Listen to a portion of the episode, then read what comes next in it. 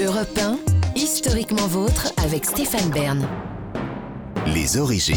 Tous les jours, historiquement votre vous raconte l'histoire sans se la raconter avec Jean-Luc Lemoyne et Virginie Giraud qui est avec nous aujourd'hui. Et avec vous, David Cassel-Lopez, on remonte maintenant aux origines de ce qui est devenu une véritable compétition visiblement aujourd'hui. Oui, je l'ai déjà dit l'année dernière, mais Jean-Luc, euh, vous n'étiez pas là et Virginie euh, non plus, donc je le répète, j'ai été champion de Paris du 25 mètres brasse Oui. en 1994.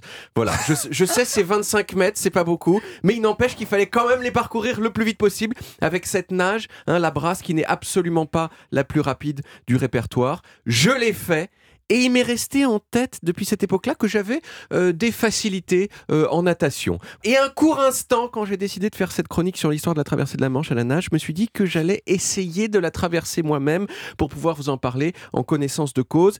Ça n'a pas duré longtemps cette pensée et ça n'a pas duré longtemps pour une raison très simple, c'est que traverser la Manche à la nage, c'est un des trucs les plus durs du monde en natation.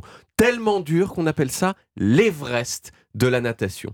La Manche, à son point le plus étroit, elle fait 34 km de large. C'est comme si là, Stéphane, je vous demandais de sortir d'Europe 1 et de nager jusqu'à Rambouillet. Vous voyez, ça ferait... Ça lui fait pas peur. Oui, je pense que... Si, ça me fait très vous, peur. avez, oui. ouais, vous avez l'air d'être Ah, solide non, comme, non, comme non, non, personne. mais ouais. non, j'y arriverai pas. Et en plus, l'eau, bien sûr, elle, Elle est, est froide. glacée, elle est froide, sa mère, vous voyez, elle fait entre 15 et 18 degrés. Et pourtant, malgré tous ces obstacles, vous connaissez l'humanité. L'humanité a besoin d'obstacles à surmonter, même si ça sert à rien de les surmonter. Ça fait plaisir à la minorité de ceux qui les surmontent, qui ont l'impression du coup d'être un peu des élus de Dieu, si vous voulez. Ça fait vibrer par procuration la masse de ceux qui surmontent que dalle, comme nous. Et ça permet, ça permet à des gens comme moi de faire des chroniques sur Europe 1. La première personne du monde qui a essayé de traverser la Manche, c'est un monsieur qui s'appelait J.B. Johnson en 1872 et il a tellement morflé qu'il a lâché l'affaire au bout d'une heure et trois minutes de traversée. Pardon de vous Je interrompre, vous en David. prie, je vous en prie. Si ça arrête au bout d'une heure, Oui. il est où? Oui, c'est ça, parce que si tu dis, Et- si et- vous faites et- Je dirais qu'il doit être, s'il nage à 3 km heure, il doit pas vra- vraiment être très très loin, Et 3 donc, 4 une heure. fois qu'il décide de s'arrêter, il faut revenir. oui, c'est ça. Tout à fait. Non, mais je Parce pense qu'il y a un bateau avec Oui, qui voilà. le suit. Il y a, il y a- Ah, voilà, il y a- il y a une escorte. dans un Il y a une bateau, escorte. Mais en tout cas, cette- Ouf, j'ai eu peur pour lui. Il y a peut-être des gens qui l'ont tenté sans bateau, mais c'est un petit peu dangereux. Quoi. Donc JB Johnson, il rate. Son histoire est publiée dans le journal. Et il y a un jeune homme qui s'appelle Matthew Webb qui lit l'article dans le journal et qui fait Moi, je vais y arriver. ok?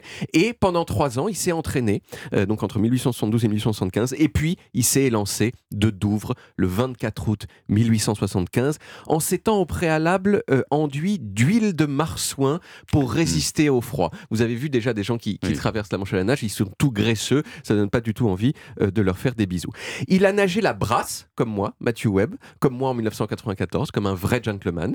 Il y a un bateau qui le suivait, hein, comme vous disiez, et qui lui donnait du café, de la bière, du bouillon de bœuf quand il en demandait. Ah oui, donc Mais oui, euh, parce que Mais ça il y a un room moment. service en fait. Donc, Il y a euh, une sorte de home service, tout à fait. il y a euh, la tendance suivra. Parce qu'il faut, parce que sinon, je- si, si on, si on ne consomme rien pendant la traversée, je pense qu'on décède à, Oui. à- à mi-chemin. quoi.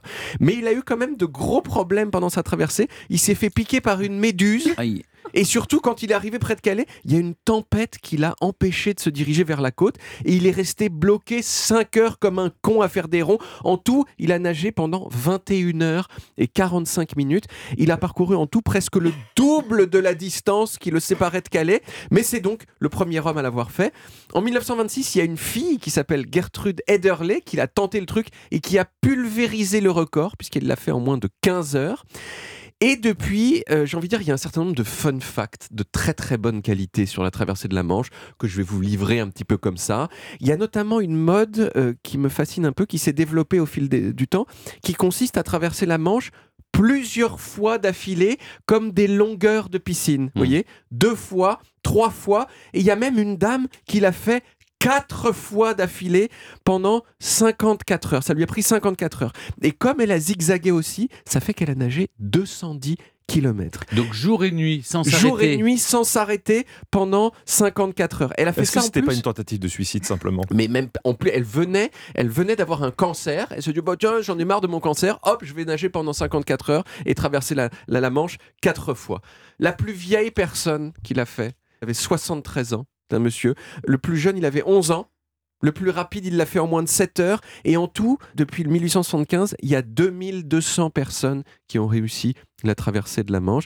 Alors, si vous voulez vous-même la traverser et que vous voulez que votre traversée soit homologuée, il faut savoir plusieurs trucs. Euh, déjà, un, c'est réglementé. Vous pouvez pas vous jeter dans la Manche comme ça et dire, il y a là, j'y vais. Il faut que, vous soyez escorté par un bateau qui soit lui-même homologué euh, et auquel, ça va sans dire, vous n'avez pas le droit de vous accrocher pour vous reposer. hein, voilà. Vous n'avez pas le droit non plus de porter une combinaison, d'où la graisse.